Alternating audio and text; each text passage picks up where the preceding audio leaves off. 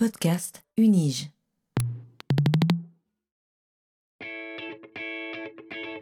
Learning from Data, le podcast sur la science des données à l'Université de Genève.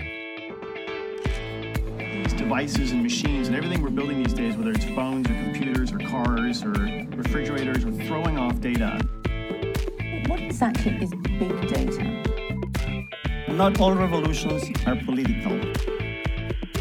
But this explosion of data is also raising fundamental questions.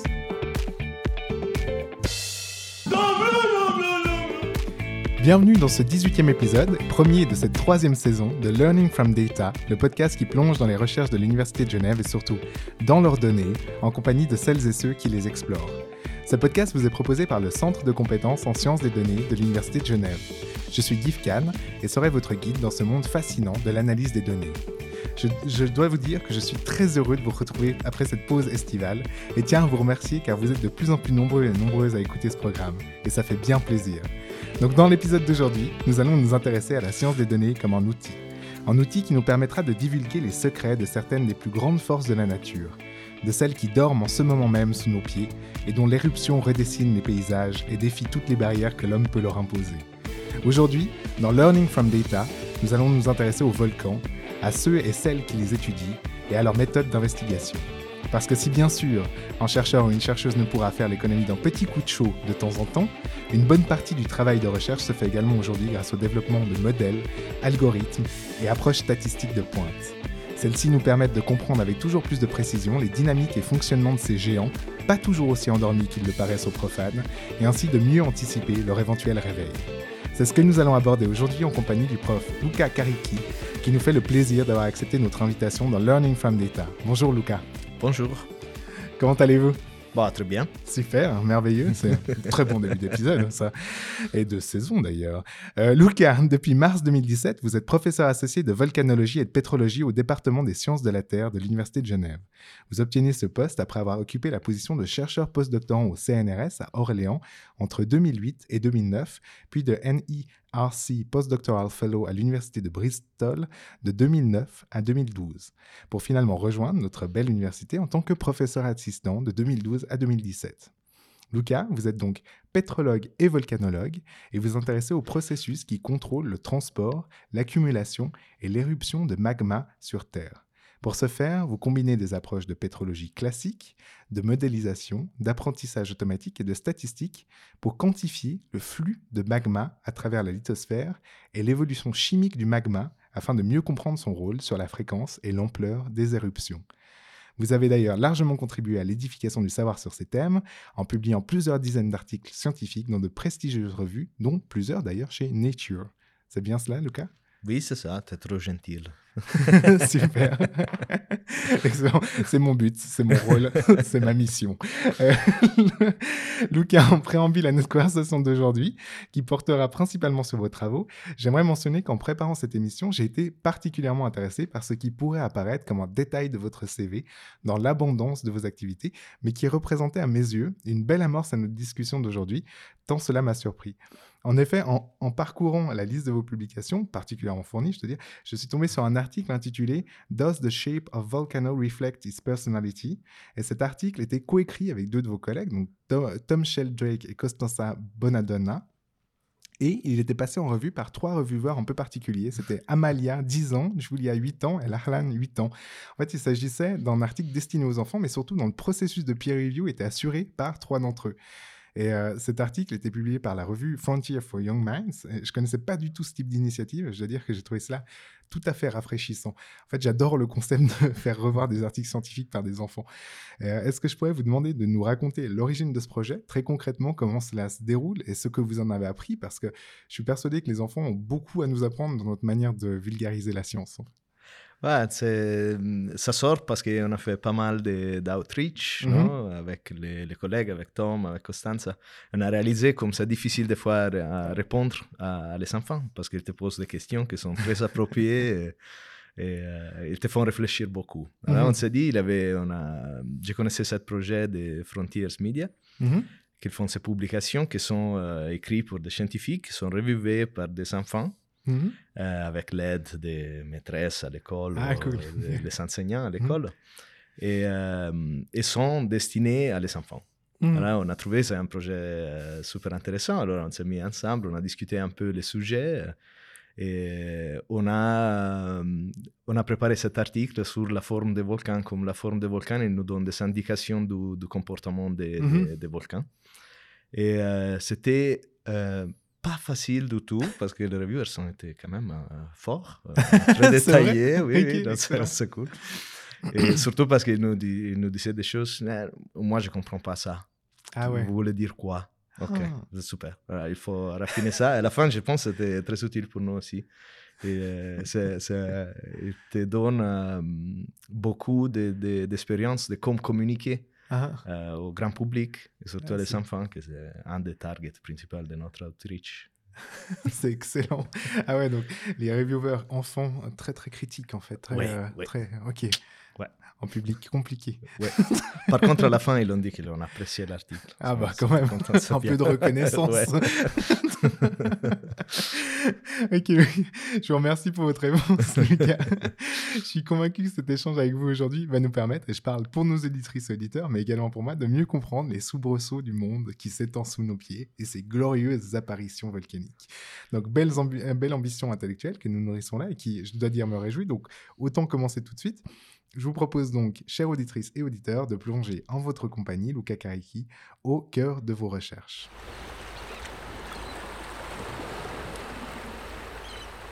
Bon, on y va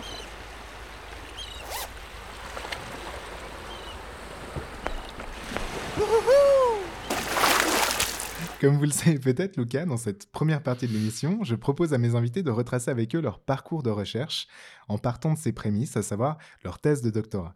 Euh, bon souvenir pour certaines et certains, moins bon pour d'autres. Première pierre d'une pensée qui s'est poursuivie depuis, ou orientation dont on s'éloigne progressivement avec plaisir. Il n'en demeure pas moins que cette première recherche est souvent très instructive sur les origines d'une vocation. Donc, Lucas, votre thèse de doctorat s'intitulait Rheology and Physical euh, Property sorry, euh, of Crystal Bearing Magmas. Pouvez-vous nous en dire plus sur ce travail et sur les raisons qui vous ont amené à porter vos premiers intérêts de recherche sur ces objets? Alors, la, la- la thèse était sur, sur le comportement rhéologique du, du magma. Ça- veut dire si, si le magma euh, est soumis en, en déformation, c'est comme qu'il se déforme, c'est quoi la vitesse, par exemple, ça, ça sert pour déterminer la vitesse de propagation d'un coulée de lave. D'accord. Et euh, ces propriétés, à le moment que j'ai commencé ma thèse, euh, on connaissait très bien pour euh, un liquide silicaté. Mhm. Par contre, on ne connaissait pas trop l'effet de, de la présence de cristaux qu'on a dans le magma. Alors, cette recherche, euh, elle a mené à des modèles qu'il décrit de façon mieux quel c'est l'effet des cristaux sur la viscosité du magma Mhm. et aussi sur la propagation des ondes sismiques. D'accord. Euh, dans le magma, ça c'est utile parce que nous, on n'a pas accès à les chambres magmatiques des volcans, elles sont Mhm. trop profondes, euh, sont trop chaudes. Mhm. Ça veut dire qu'on utilise des, des moyens indirects pour sonder euh, l'état du magma d'un volcan, par exemple. Et c'est pour ça, en étudiant euh, la vitesse de propagation des ondes sismiques dans le magma avec les cristaux, Mhm. après, on peut utiliser ça pour utiliser les sismes, les ondes sismiques qu'ils passent dans les chambres magmatiques. Uh-huh. Si on l'enregistre, il nous donne des informations sur combien de cristaux il y a dans le magma.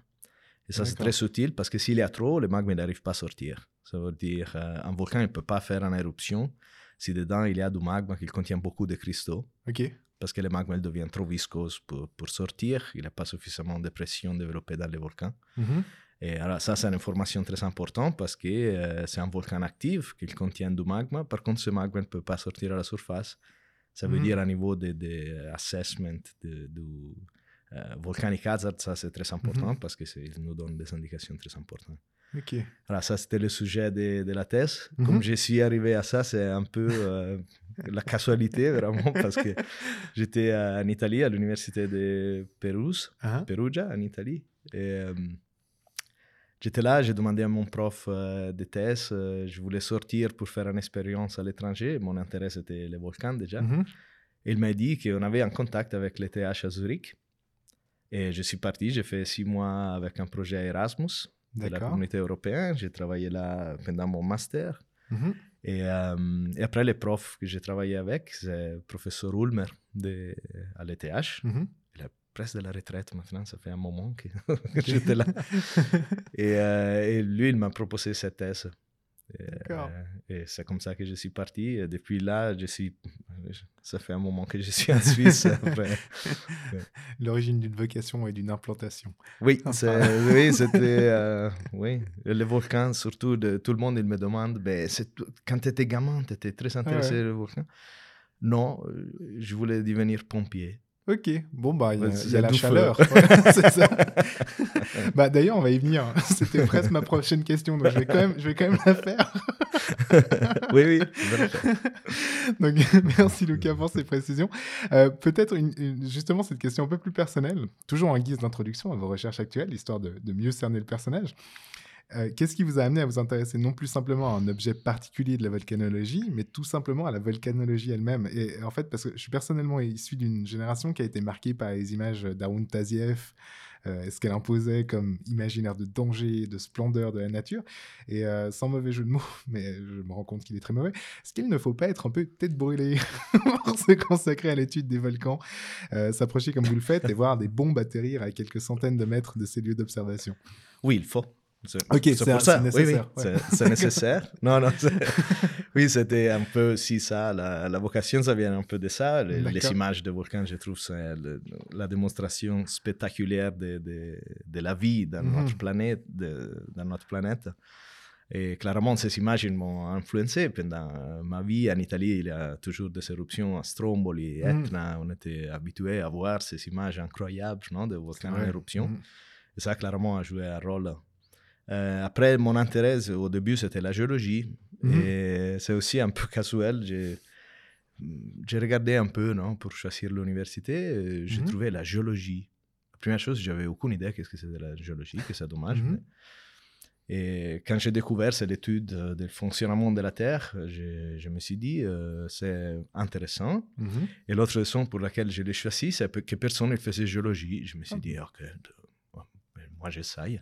Mhm. Et après, j'ai commencé, je me rappelle déjà, les, les premiers jours, j'étais euh, complètement vendu, c'était fait. Ok. J'étais. euh, Superbe. euh, oui. Et après, les, les volcans, oui, après, j'ai fait la géologie, il y avait plusieurs des choses super intéressantes. Mhm. Centrale surtout maintenant pour le développement durable, par exemple. Mhm. euh, la géologie c'est joue ça. un rôle Mhm. central. Et les volcans aussi, pour les ressources minéraires associées comme le cuivre, par exemple. Et à ce temps-là, j'avais aucune chose de, de ce type dans ma tête, mais simplement les images d'Aaron Taziev des éruptions euh, en Italie m'ont amené après à, Mhm. à cette passion. Je me suis dit, si, si je veux étudier quelque chose, je veux étudier quelque chose que ça, ça ma passion. Et Ouais. ça, c'était le volcan. Ok.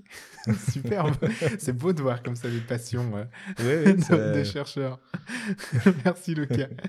Donc euh, on va en venir maintenant à votre, à votre approche de la volcanologie. En fait, celle-ci euh, est bien entendu marquée par l'importance du terrain, parce qu'il faut réunir des, des données qui seront centrales pour les recherches.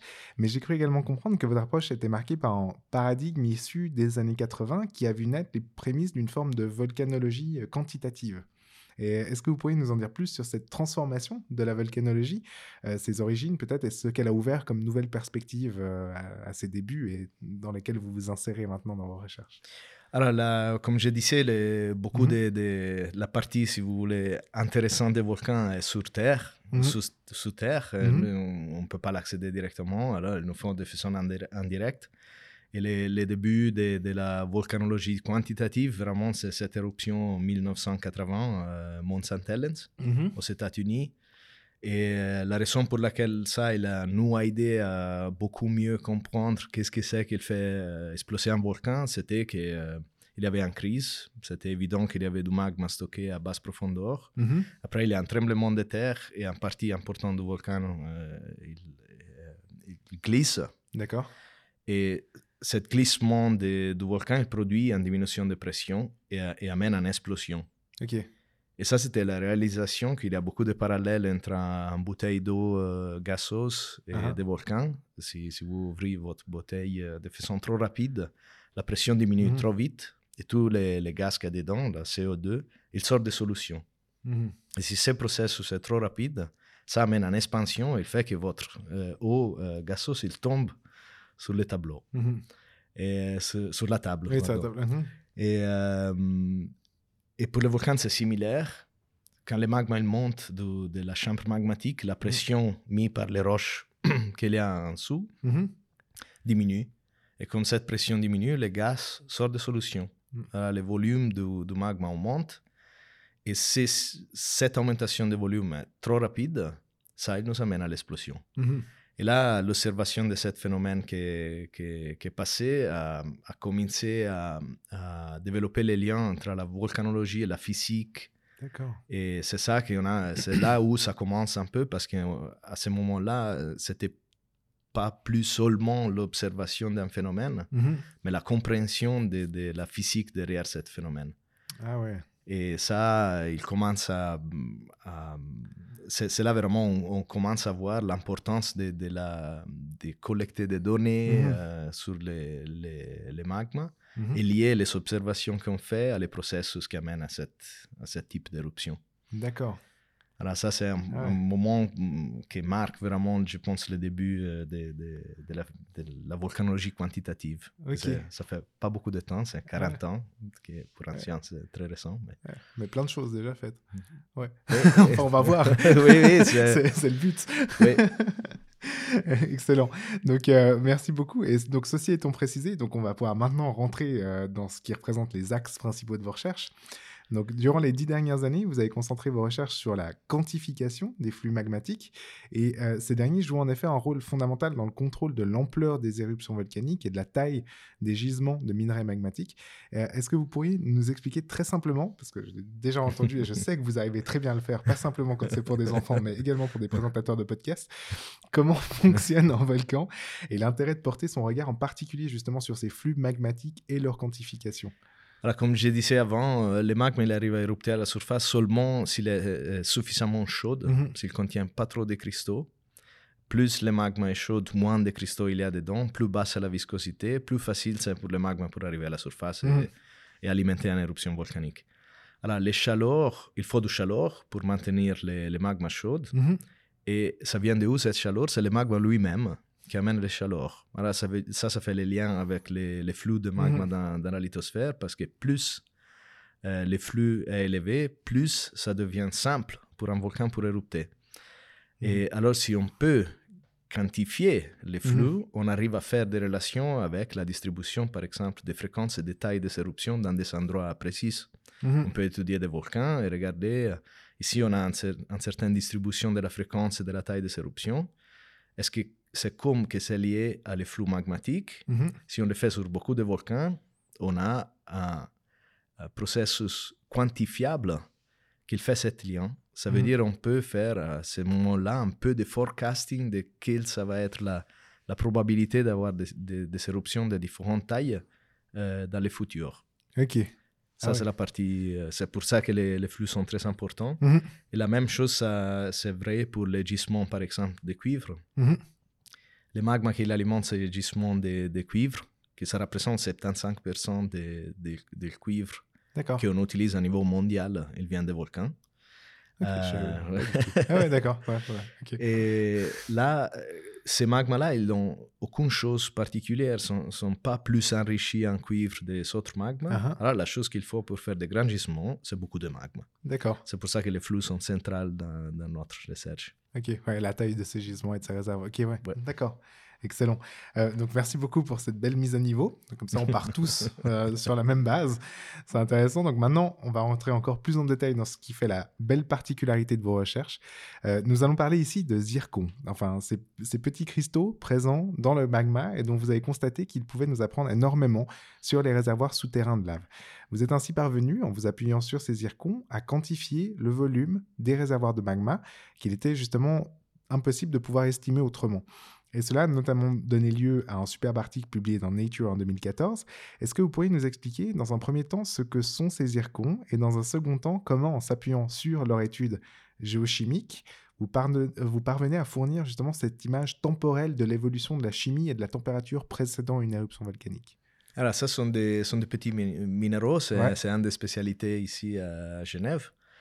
Euh, et ce sont des petits cristaux qui cristallisent dans les magmas. Ils ont la caractéristique qu'ils ont la capacité d'intégrer dans leur structure des, des- des éléments radioactifs, D'accord. l'uranium, Mhm. typiquement.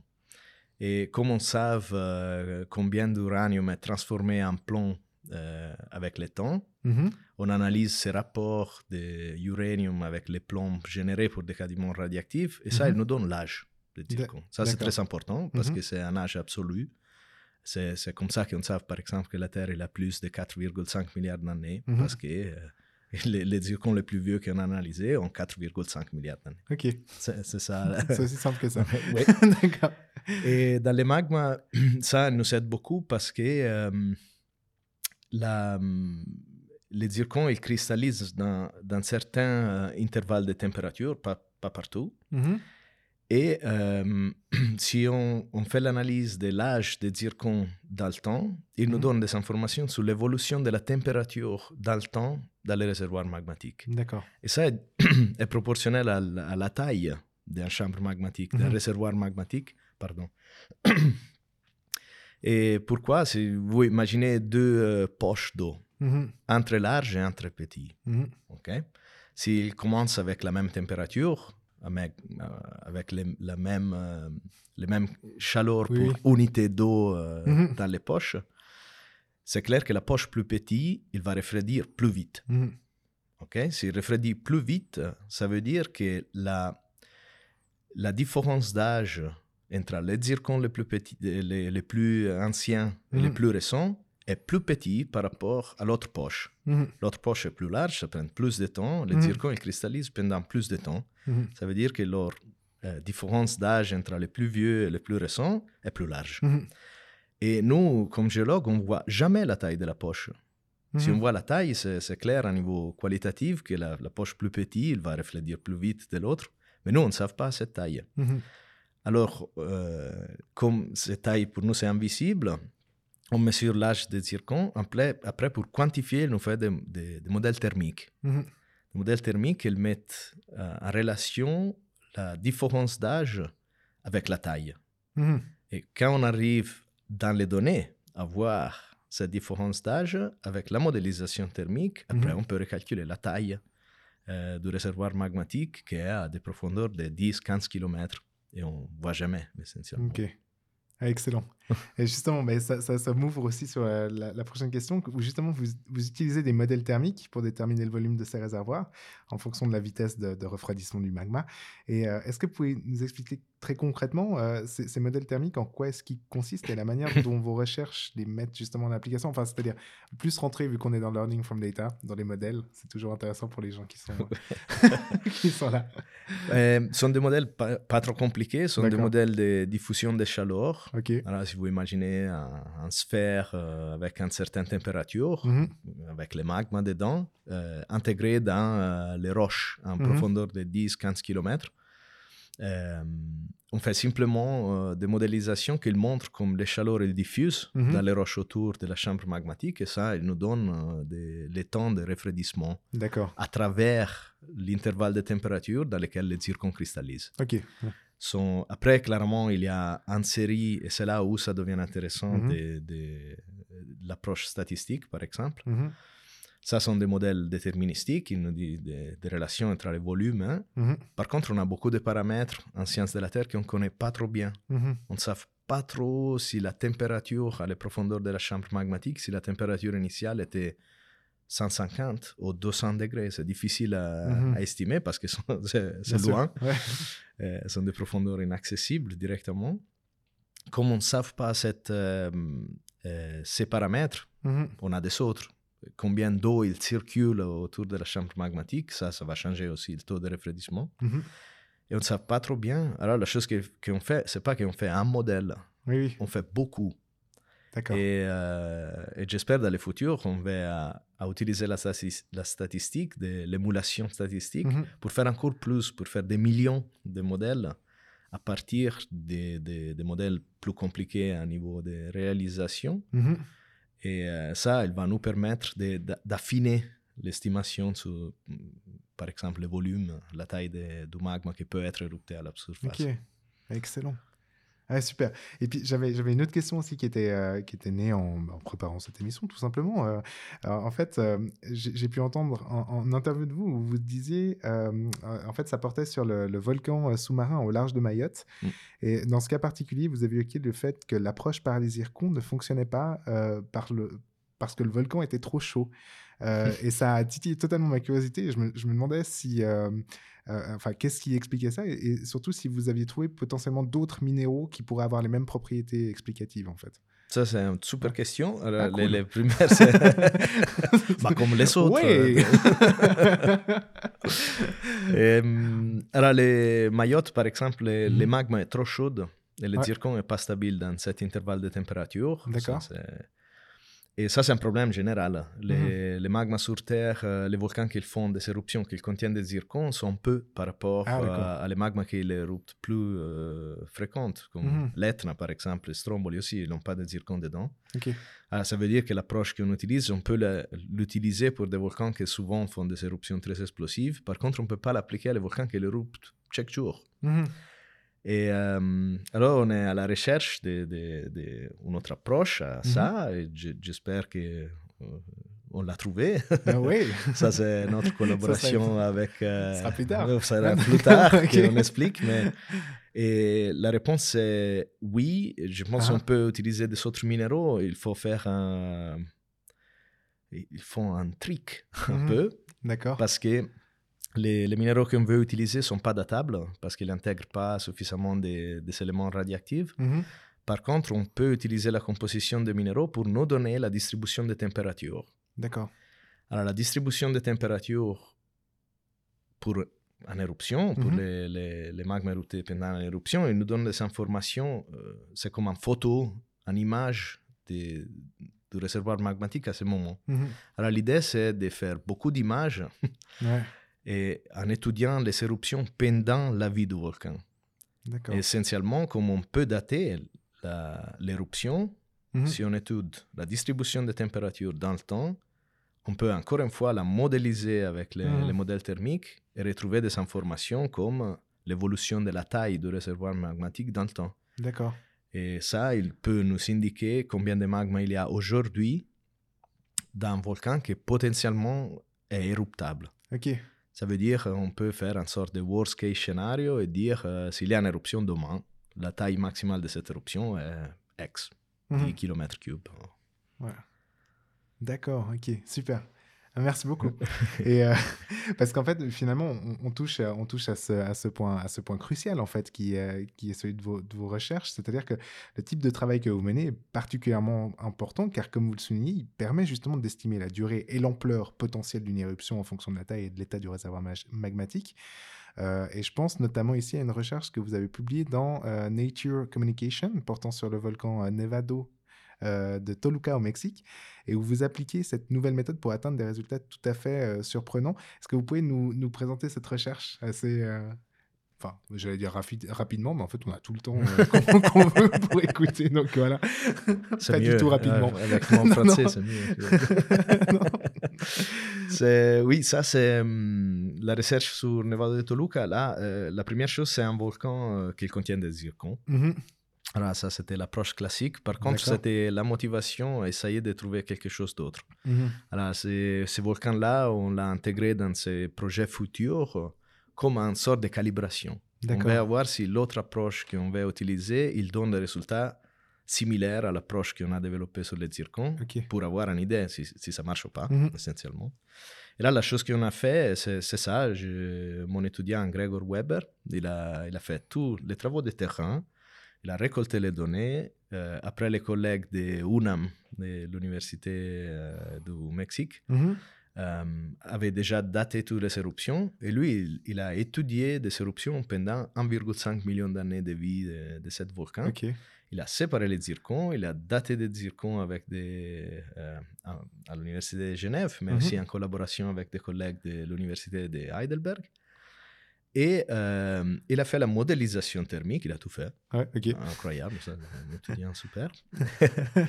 et, euh, et en faisant ça, il est arrivé à estimer pas seulement les flux moyens euh, des magmas dans, dans, dans les systèmes magmatiques de Nevada de Toluca. Mhm. Mais il est arrivé à estimer aussi que dans ce volcan, dans- il y a autour de 300 km3 de magma, D'accord. potentiellement éruptable.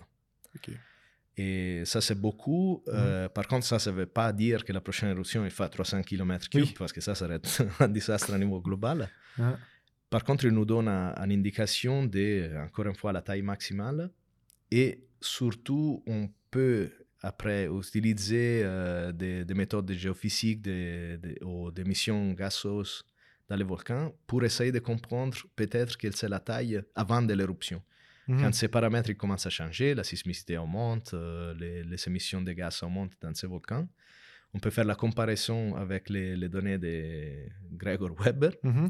et voir, essayer d'estimer si ça va être une éruption très large Mhm. ou petit. Et ça, c'est très important parce que ce volcan à côté de euh, Mexico City, Oui. qui fait Ouais, 12 ouais. millions d'habitants. Petite ville.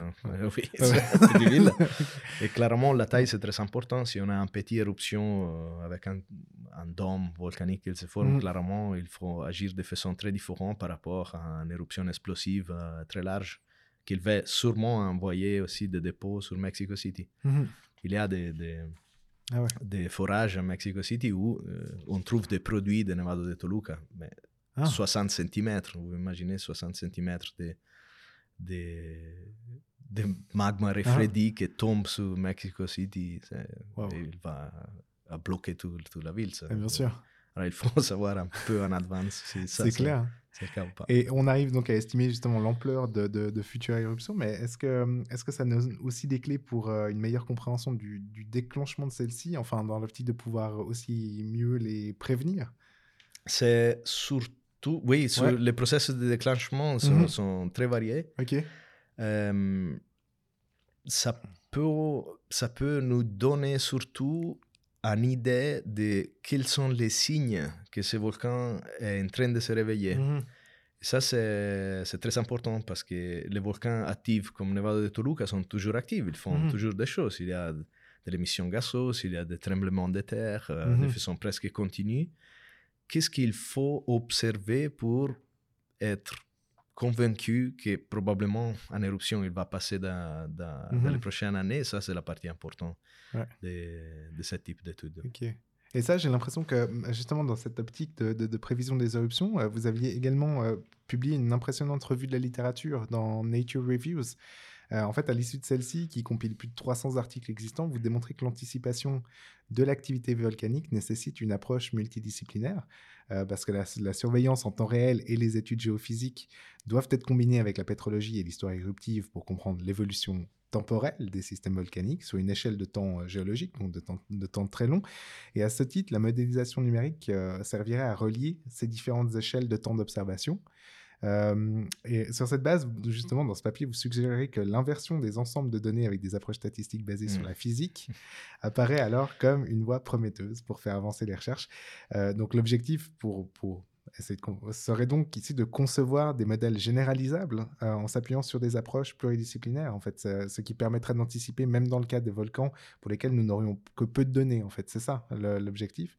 Euh, Est-ce que vous pouvez nous en dire plus sur ces modélisations numériques et les approches statistiques utilisées? Alors ça, c'est... Il y a, dans cette review, on Mhm. discute euh, une variété de processus de déclenchement des éruptions, Ok. sont très variés. Mhm. Euh, par exemple, si était observé que si- s'il y a un tremblement de terre, un sisme très proche d'un volcan actif, il peut déclencher une éruption, par exemple. Mhm. Ça veut dire si euh, demain il y a un tremblement de, de- très- de- de- de terre très large euh, proche de Nevada de Toluca, Mhm. il faut savoir si ce volcan, en principe, il peut érupter ou pas. Mhm. Parce que euh, ça, ça- Ouais. ça peut passer. Après, il faut regarder toutes les données, encore une fois, des monitoring qu'on a, la sismicité, l'évolution du dégassage et tout ça. Alors, pour cette partie, c'est important. Après, la statistique, c'est très important parce que chaque volcan, il ne nous donne pas suffisamment d'informations Ah, pour arriver à déterminer de façon exacte quel c'est son comportement. D'accord. Alors, il faut comparer des volcans différents. Et ça, c'est très difficile. Mm. C'était un des sujets, par exemple, du doctorat de Tom Sheldrake, qui est un collègue maintenant au département des sciences de la Terre. Mhm. Et lui, son but, c'était, c'est comme qu'on compare des différents volcans. parce qu'il nous faut beaucoup plus de données euh, pour avoir un, un, un significat statistique. Mhm.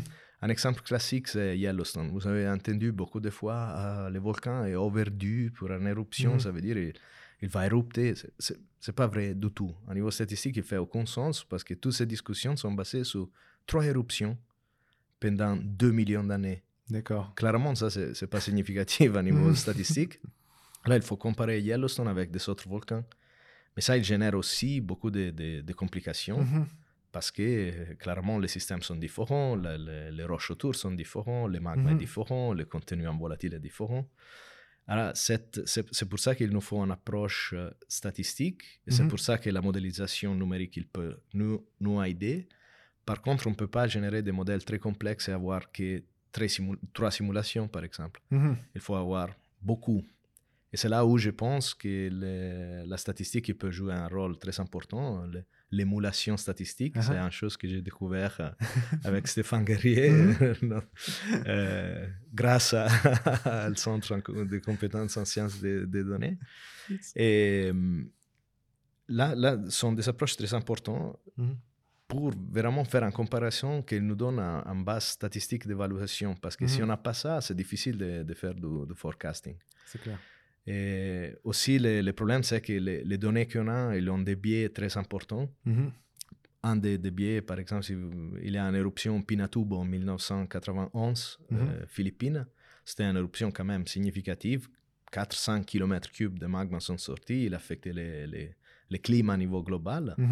Les dépôts, de, les roches produites pour cette éruption sont presque, presque disparus. Ça veut Ok. dire si dans mille ans, il y a un géologue qui se balade autour de, de Pinatubo, euh, on n'observe rien. Mhm.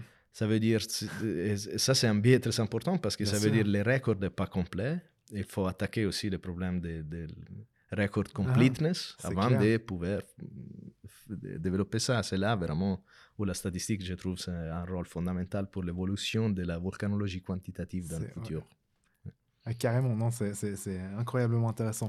Franchement, merci beaucoup. Et, euh, donc, mais ce, ce- ce passage justement par la statistique m'ouvre une, une magnifique porte d'entrée vers ce que vous nommez, euh, la, la- enfin, vous nommez euh, que j'ai vu dans, dans, dans le texte, data-driven petrology, Euh, alors que l'identification et la quantification des processus magmatiques par la pétrologie nécessitent l'analyse du plus grand nombre possible de spécimens. Cela entraîne la production de grands ensembles de données. Et face à ces grands ensembles de données, vous avez commencé ces dernières années à appliquer des techniques euh, d'apprentissage automatique supervisé et non supervisé euh, pour l'identification objective de familles de roches et de minéraux sur la base de leur composition chimique. Et euh, est-ce que vous pourriez nous expliquer un peu plus en détail cette méthode et ce qu'elle vous a permis d'atteindre comme résultat, notamment peut-être en, en nous présentant l'article publié sur l'éruption de 2014-2015 de, et je me suis entraîné à dire le nom, mais je vais sûrement me brouter, c'est euh, Barbarbunga Oluron. Ou- ouais, pas mal, D'accord, j'attends de voir la véritable prononciation. Ou encore les travaux euh, sur le volcan euh, Saint-Kitts. Euh, alors, la, la- la première chose, c'est que les minéraux euh, dans le magma, ils nous donnent des informations qui sont de quelque façon similaires à les, les informations qu'on on, on sort des arbres. Mhm, Si vous coupez un arbre, euh, il y a les anneaux, ils nous donnent les, les temps, Mhm. euh, la distribution des temps, une année chaque anneau. C'est vrai. Euh, et euh, après, on peut faire des analyses géochimiques, par exemple. Mhm, On peut analyser euh, la distribution des éléments, je ne sais pas, en polluant dans, dans les terrains. mhm, Si à une certaine période il y a eu de la pollution, l'arbre il va enregistrer un contenu élevé, je ne sais pas, Mhm. de mercure ou un Mhm. autre élément. Alors maintenant, les, les arbres sont fixes par terre, ils ne bougent pas trop. mhm. Ce n'est pas Game of Thrones, c'est- Non, c'est- normalement ils sont fixes. Les cristaux, c'est similaire, par contre, les cristaux, ils bougent beaucoup dans le magma. mhm. Et c'est pour ça que euh, c'est pas suffisant d'analyser peu de cristaux dans certains endroits. Nous, on Ah. n'a aucune idée de où ces cristaux ont passé leur temps dans les réservoirs magmatiques. Ah, Alors, il faut nous analyser beaucoup oui. et chercher des similarités.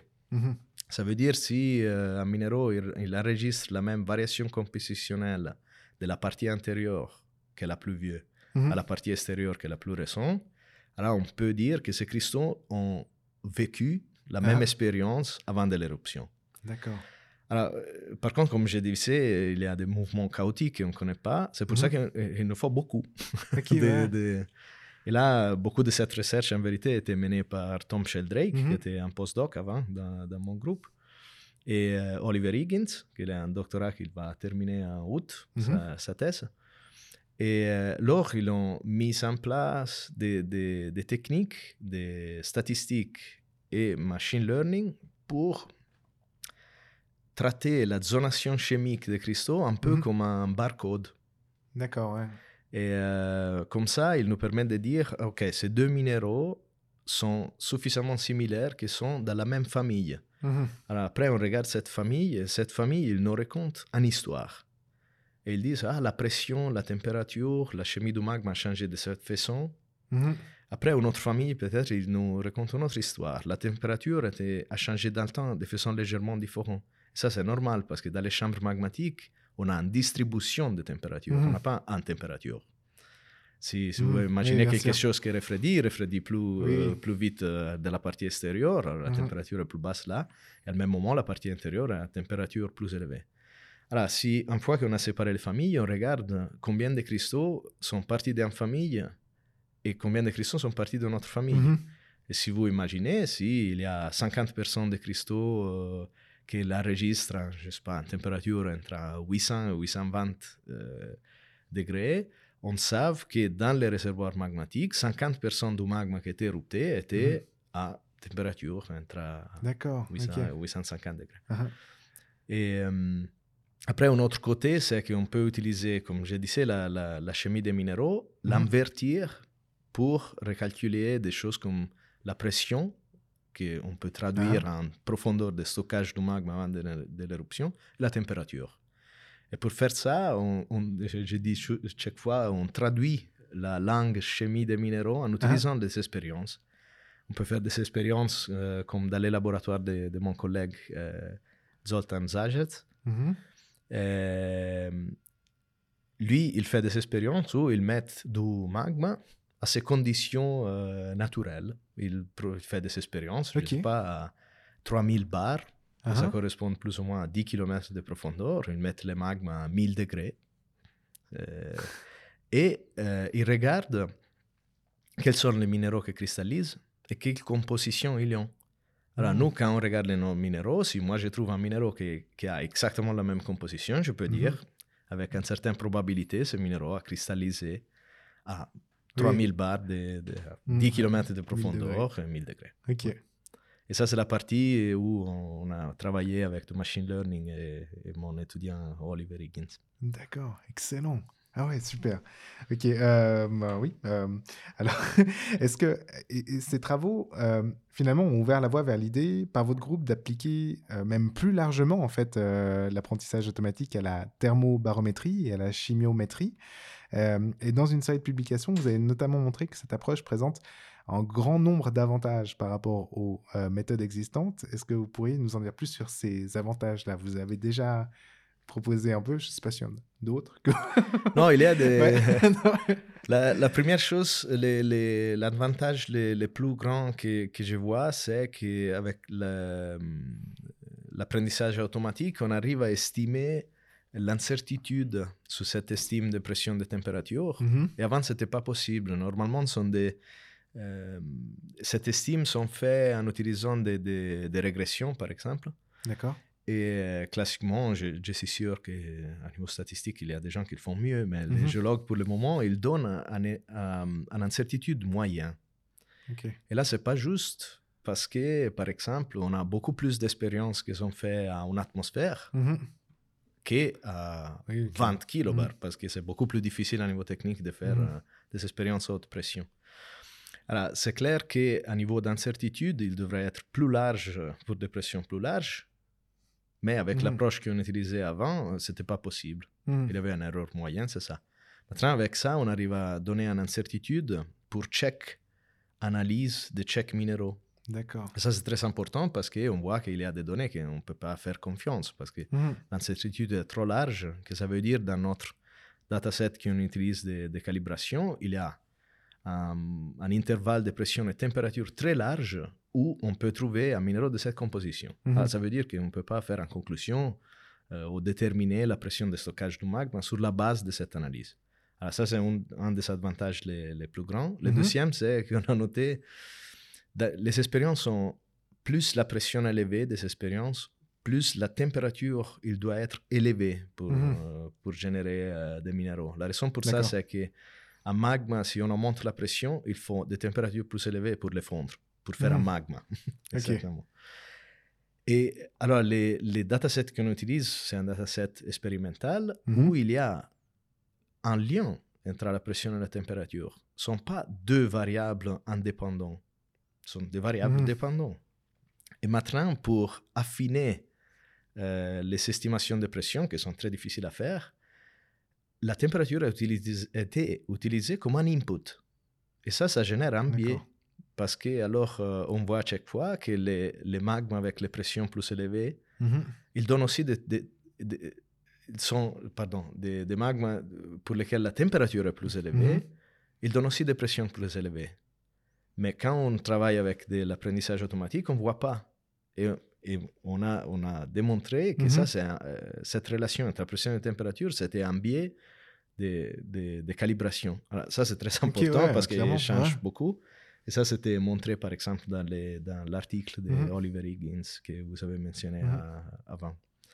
Et ça, il nous donne une photo, une image de la structure inter- interne, la structure thermique interne d'un volcan très différente. Mhm.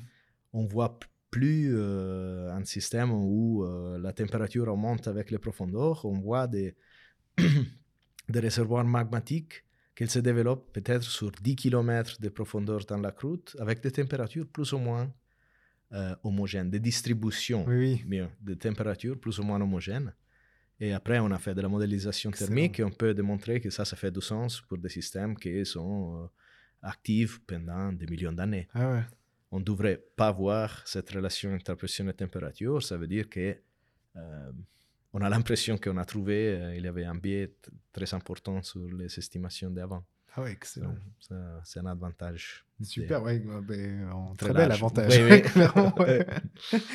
Et euh, donc, comme vous pouvez le constater au travers de mes questions, j'ai été particulièrement intéressé de découvrir les multiples manières dont vous appliquez justement l'intelligence artificielle dans les sciences de la Terre, mais encore plus de découvrir progressivement votre application n'était pas le fait d'une action marginale de votre, de votre groupe, mais bien d'une tendance qui grandit un peu en, scien- en géosciences. Et vous êtes d'ailleurs euh, l'éditeur associé de la revue Artificial Intelligence in Geosciences. Et qu'est-ce que vous pouvez nous dire sur, sur l'intégration de ces méthodes dans cette, discipline, dans cette discipline et peut-être sur l'avenir, sans vouloir être totalement déterministe, mais selon vous, des sciences de la Terre? C'est-à-dire, est-ce que, est que vous voyez progressivement ces, ces- ces méthodes faire leur place euh, comme euh, faisant partie de la boîte à outils normale de la géoscience Oui, je, je pense que ça, ça, ça va être le futur. De- déjà, dans notre master, on enseigne Mhm. maintenant des, des cours qui intègrent du- du- du- l'apprentissage automatique, la statistique. C'est très important, le traitement des données. Et dans le futur, ça va seulement augmenter. Mhm. Et ça, c'est grâce aussi au développement des, des databases accessibles à tout le monde. Ça, c'est Mhm. fondamental. Sans les données, on ne peut rien faire. Mm. Et, euh, ça se devient de plus et plus accessible. En plus, euh, il y a déjà des applications depuis une dizaine d'années, je dirais, en sismologie, par exemple, Mhm. et euh, en, en géodésie, où euh, on utilise les satellites, par exemple, pour regarder la déformation superficielle du- d'un volcan. Et là, c'est très utilisé et, et ça va être super important parce que maintenant, la quantité de données qui sort euh, du satellite est énorme. Mhm. Et c'est difficile de, de traiter euh, avec une personne qui dédie Ah, tout le temps euh, simplement à faire le screening des données. Mhm. C'est beaucoup plus facile Mhm. d'utiliser de l'apprentissage automatique pour faire des screenings, pour, pour enlever du, du bruit et regarder les signaux. Et je pense, oui, ça, ça, j'espère, ça devrait devenir un outil de, de check géologue. Mhm. C'est déjà en partie, il y a plus et plus d'a- d'applications. Euh, la partie des, des applications à la pétrologie, à la chimie du magma, c'est une partie qu'on a développée, mais j'ai des collègues aussi qui travaillent euh, depuis des années avec des, des outils comme Neural Network, par exemple, pour, euh, je sais pas, une application classique. euh, imaginez, vous êtes au milieu de, de l'océan, vous faites un forage, vous sortez des, des- des couches de cendres volcaniques. Mhm. Et vous avez, vous avez aucune idée de, de où vient ce- cette cendre. Euh, et on utilise la chimie Ouais. comme un fingerprint pour retrouver le volcan qui a produit cette éruption. Mhm. Et là, euh, à niveau conventionnel, on pourrait utiliser des diagrammes. Mais dans un diagramme, on peut visualiser deux, peut-être trois éléments de façon facile. Mhm. Nous, on veut regarder à 25 à le même moment. Et Mhm. 25, ça veut dire regarder en 25 dimensions, que c'est pas Mhm. trop facile pour, pour l'humain. Mhm. Par contre, c'est la base des des- des travaux de, de machine learning, de, de l'apprentissage automatique. C'est là où je- Ouais. les, les- applications Ah, C'est sont. excellent. ouais. Ah ouais, super. Donc, euh, bah, ju- justement, vous êtes d'ailleurs en train de préparer un, nouveau projet, euh, le Vamos Project, dont j'ai cru comprendre qu'il s'appuiera en grande partie sur le recours à des approches statistiques et l'utilisation du machine learning. Par contre, j'ai pas découvert plus sur le projet, euh, donc je me permets de vous demander des précisions ici, parce que je suis certain que cela constitue une belle illustration de l'état actuel de l'orientation de vos recherches. Alors, en partie, on a déjà touché. Alors, ça, Ouais. c'est un projet, c'est un proposal en vérité. Ok. J'espère que ça va devenir un projet. D'accord. Si vous voulez en do- donner le moins d'informations possible, c'est aussi possible. Non, non, non, non, ça, non, non, si le Swiss National Science Foundation nous finance, nous D'accord, très contents. plein d'informations. Et, euh, non, c'est un projet en collaboration avec les, les Maria Pia Mm. Victoria Fraser et Stéphane Guerrier Mm. et un collègue en Italie de l'Istituto euh, Nazionale di Geofisica e Vulcanologia en. Italie. Et euh, l'idée ici, c'est de combiner euh, la pétrologie et la volcanologie classique avec Mm. la statistique et, et avec la modélisation, la fluidodynamique. Et l'idée ici, c'est vraiment d'essayer de comprendre, sans la présence des zircons, Mhm. quelle est la quantité de magma qui, euh, en moyen, il rentre dans, dans le système volcanique, pour les Mhm. raisons que je disais avant. Ça, Oui, bien c'est très important. Mhm. Et la deuxième, euh, la, la deuxième chose, c'est lié à les projets que euh, j'avais promis de, de te dire, de All Around Bardarbunga. Mhm. Oh, super. oui, c'était quand même différent de ma prononciation. je, je dois être honnête. Et là, euh, sur ce projet, la partie importante, c'était qu'on on, on- on a réalisé ça plus tard, en Mhm. travaillant sur ces projets maintenant, euh, sur ces proposals. On a découvert qu'on pouvait voir des variations chimiques des minéraux dans le temps significatives à niveau Mhm. statistique. Et c'est pour ça que là, on avait beaucoup de données euh, dans le temps. Et ces variations sont, sont très intéressantes parce qu'elles nous donnent, euh, une façon quantitative de, de- de définir qu'est-ce que ça passe dans le système volcanique dans le temps Mhm. et surtout dans le cas spécifique de, de cette éruption en Islande, euh, il nous montrait que l'apport de magma de profondeur a augmenté et après il a diminué dans le temps. Mhm. Et ça, c'est très utile pour peut-être euh, à discuter après de les projets futurs. Mais comme cette variation, la, la quantité de magma qui arrivait était en train de diminuer, Mhm. en principe, on pourrait arriver à définir la fin de ces éruptions.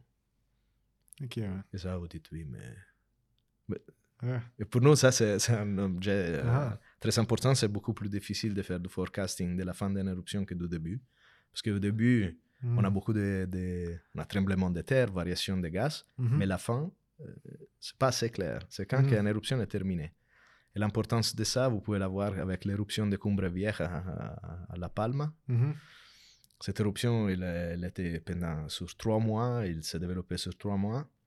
Ça aurait été très important de, de faire la prévision de la durée de cette éruption, parce que si c'est une éruption d'un semaine ou trois mois, les, Mm, les- les- choses à faire sont, sont complètement différentes. Mhm.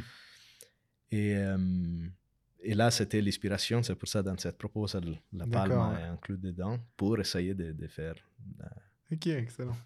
Ah, super. Et puis peut-être euh, une, une petite question qui, euh, on, on rentre dans les, dans les deux petites questions qui sont, qui sont peut-être moins sur vos travaux, mais qui sortent euh, un peu du lot. Mais c'était une question qui me brûlait quasiment les lèvres. On l'a vu, les approches statistiques et numériques sont de plus en plus à l'honneur dans la volcanologie, mais votre propre profil nous montre que cette classe s'établit généralement en complémentarité avec des approches rigoureuses de terrain. Et à ce titre, j'ai vu euh, dans vos charges d'enseignement que vous dispensiez notamment les cours euh, Grand Camp, euh, Grand Camp de géologie, Ouf, qu'est-ce que je sais, et Volcanologie Field Trip Mont Etna, et j'adorais savoir comment se passent ces cours et la réception qui en est faite par les étudiantes et les étudiants à l'Uni de Genève. Alors là, c'est, là, c'est vraiment la partie fondamentale euh, des, des sciences de la Terre. Mhm. C'est l'étude des terrains. D'accord. Vous avez vu, on utilise beaucoup la chimie, euh, la mathématique, la Mhm. physique, euh, la statistique, maintenant le Mhm. machine learning. Par contre, il y a des experts qui font chacun de ces choses. Ils font Mhm. la physique, ils font la mathématique mieux que nous, ils font la statistique mieux que nous. Nous, euh, notre capacité, c'est la capacité d'interpréter euh, des affleurements sur le terrain. Mhm. Si on met en face un étudiant des sciences de la Terre, en face d'un affleurement de roches, Mhm. il doit utiliser ses compétences pour arriver à, à reconstruire une séquence d'événements qui nous donne des informations qualitatives, mais c'est la base de tous notre travaux après. Bien sûr. Si on ne fait pas bien les travaux de terrain, Mhm. c'est la fin pour nous. C'est comme euh, récolter des données euh, de façon randomique. Il n'y a aucun Oui, sens, il n'y a pas les frameworks pour interpréter rien Mhm. de tous les restes des de travaux qu'on fait. Alors nous, euh, au département des sciences de la Terre, on considère ça un axe stratégique. On Mhm. veut maintenir les travaux de terrain parce que ça il va définir la capacité des de, les étudiants qu'on a Mhm. d'être, d'avoir un impact sur, euh, sur l'étude des, des sciences de la Terre dans, dans le futur. Alors sur les camps, on va notamment par exemple à l'Etna, Mhm. euh, et on regarde euh, différents types d'affleurements associés à des éruptions euh, pour lesquelles on a un record euh, historique ou des images, des vidéos, et regarder comment une certaine éruption est représentée dans les records géologiques. C'est quoi la- la- l'aspect de cet affleurement? C'est quoi qu'on trouve dedans ouais. les, les, les- types de matériel qui étaient éruptés, ça change dans le temps ou pas? C'est c'est quoi la relation entre ça? Parce que après, les, les dépôts volcaniques deviennent comme un livre. Pour Mhm. nous, sont les livres. Il faut simplement savoir les, les lire. Lire, mhm. Et ça, c'est la chose qu'on apprend, à, euh, que- qu'on on transmet à les étudiants quand on va sur le terrain, c'est apprendre euh, le- À à, la à roche. lire les roches. Mhm. c'est ça qu'on fait. Et pour les étudiants, normalement, c'est magnifique parce Mhm. que les endroits sont fantastiques, les, les roches sont bien. Et, et on voit comme euh, finalement, ils fait- font la connexion entre la théorie et l'application Mhm. des, des sciences de la Terre. C'est un moment fantastique parce que finalement, ils réalisent Ah, c'est ça que vous disiez encore. Maintenant, je comprends. Ah, ça va être superbe. Et peut-être une dernière question avant d'enchaîner sur la, la prochaine partie. Pour, pour quelqu'un qui parcourt le monde à la poursuite des volcans, euh, qu'est-ce qui explique que vous soyez installé en Suisse, en fait, à Genève, région somme toute très peu connue pour son activité volcanique euh, Enfin, Genève. Surtout, oui. Euh, alors, la première chose, les, les, les éruptions volcaniques ont un impact global. Mhm. Je pense à une démonstration simple de ça, c'est l'éruption de Eyjafjallajökull. Ça, j'aurais même pas tenté. de- Ça, ça, je- voilà, c'était c'était évident pour moi, je l'évitais depuis le début. Ça s'est passé en 2010 Mhm. et il a eu un impact énorme non, sur Mhm. l'aviation. euh, il y avait plus d'avions qui circulaient. euh, Hmm, et euh, on a mesuré aussi l'impact de cette éruption en Suisse. c'est clair. Et euh, alors ça, c'est la première raison. Les, les- les volcans n'ont pas seulement un impact local, c'est pour ça Mhm. qu'on étudie aussi à Genève.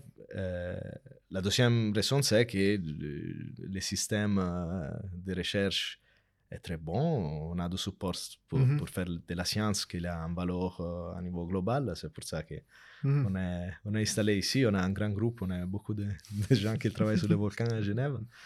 Et euh, clairement, on collabore avec tous tous les collègues qui, qui ont vraiment des volcans actifs euh, à côté de, de l'or. euh, et- Ok, Excellent. En tout cas, c'est un plaisir. Oui, oui, oui. Euh, Donc, Lucas, je vous remercie sincèrement pour cette présentation de vos recherches. Elle jette un bel éclairage sur l'importance des approches quantitatives et numériques pour ouvrir la voie vers meilleure compréhension des phénomènes volcaniques. J'espère, mais j'en suis euh, quasiment convaincu que cette présentation aura été aussi intéressante pour nos éditrices ou éditeurs qu'elle l'a été pour moi. Et avant de poursuivre vers la seconde partie de ce podcast qui va nous amener vers le futur de votre recherche, je pense qu'une petite pause musicale s'impose. Cela va nous permettre de faire reposer un peu nos neurones en vue de la dernière partie de l'émission. Donc Lucas, qu'est-ce que vous nous proposez d'écouter aujourd'hui? Alors, c'est Nuvole Bianche, euh, Ludovico et Inaudi. Ça, Super. C'est- ouais. Donc, bah, Parfait, donc on, se, on retrouve juste après euh, Nouveau les Bianche de Ludovico et Naudi pour la suite de Learning from Data. À tout de suite.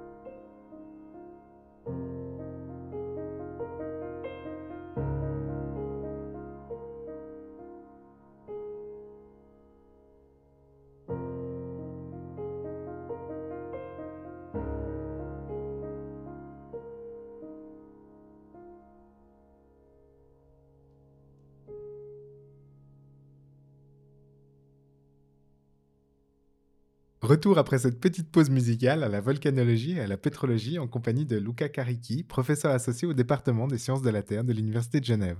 Mais avant de replonger la tête la première dans la science, Luca, nous ne savons toujours pas pourquoi vous nous avez proposé ce morceau. Euh, Est-ce que vous pourriez nous expliquer les raisons de ce choix?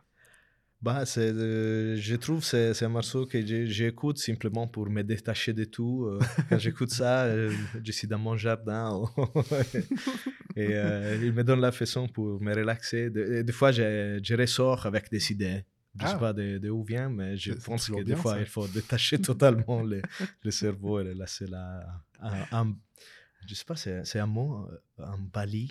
En italien, c'est un balia delle onde. Tu sais, Ah, quand non, euh, tout c'est- est là, euh, transporté par les ondes. Ok. Et là, je me laisse transporter pour euh, Ah, c'est beau ça. Nuvole Bianche.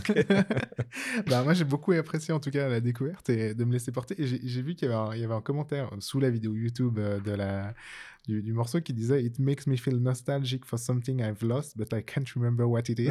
et j'ai trouvé que c'était exactement l'émotion que ça m'inspirait ce morceau.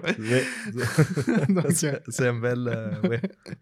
Et euh, donc maintenant, donc sans plus attendre, nous allons donc passer à la deuxième partie de notre émission qui va nous amener à nous intéresser au futur, en tout cas à votre futur, et plus particulièrement celui de vos recherches, Lucas.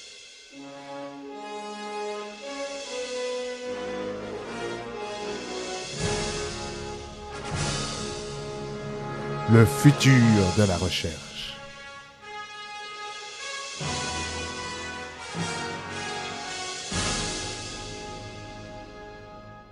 On a eu l'occasion de voir que votre recherche était bouillonnante et ne manquait pas d'objets pour s'épanouir, et j'imagine que vous devez avoir de nombreuses idées en tête pour la suite de vos recherches, Lucas.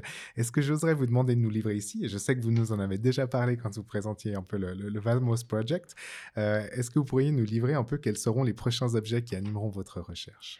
Alors, la- les, les deux, euh, comme Mhm. je suis italien, je parle trop, euh, je n'ai déjà mentionné deux. Euh, un, c'est oui, la, la recherche sur la fin des éruptions. Ça, Mhm. je, je pense qu'on peut, on peut faire quelque chose. J'ai Mhm. des étudiants déjà en train de travailler comme- en utilisant en partie euh, l'expérience qu'on a eue à La Palma. On est parti tout le groupe à La Palma, c'était incroyable.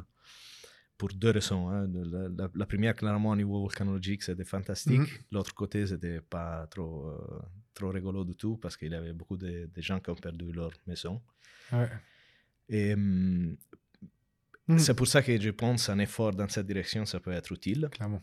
Et euh, la deuxième, c'est le projet euh, euh, avec euh, professeur Victoria Fraser et, et Guerrier. À développer des outils euh, qui n'ont pas besoin de zircon Ouais. pour, euh, pour déterminer les flux de magma. Ça, ça Mhm. va être important pour travailler sous tous les volcans, Oui, bien sûr. pas seulement euh, les volcans qui ont des, zi- des zircons dedans. Mhm. Et en troisième chose, euh, on a commencé à discuter un peu avec l'Institut de Global Studies. Mhm. L'idée là, c'est, et avec les, les collègues de euh, comme vous pouvez voir avec la situation actuelle euh, euh, en Ukraine, on a des, Mhm. des problèmes géopolitiques euh, et c'est un challenge global, je trouve, de pousser pour la transition énergétique. Mhm. Par contre, la transition énergétique a besoin de beaucoup de métaux, notamment Mhm. le cuivre. D'accord. Et euh, il faut trouver des solutions soutenables aussi, parce que euh, si on passe dans une situation euh, où on est dépendant de certains pays euh, Mhm. pour oui, cause pour- du pétrole et gaz, euh, on ne doit pas devenir dépendant pour le cuivre, Mhm. sinon la situation ne va pas changer. Alors, on est en, train de discuter, on a simplement commencé maintenant, ça va être peut-être un projet à réaliser dans les prochains 20 ans, euh, je sais pas.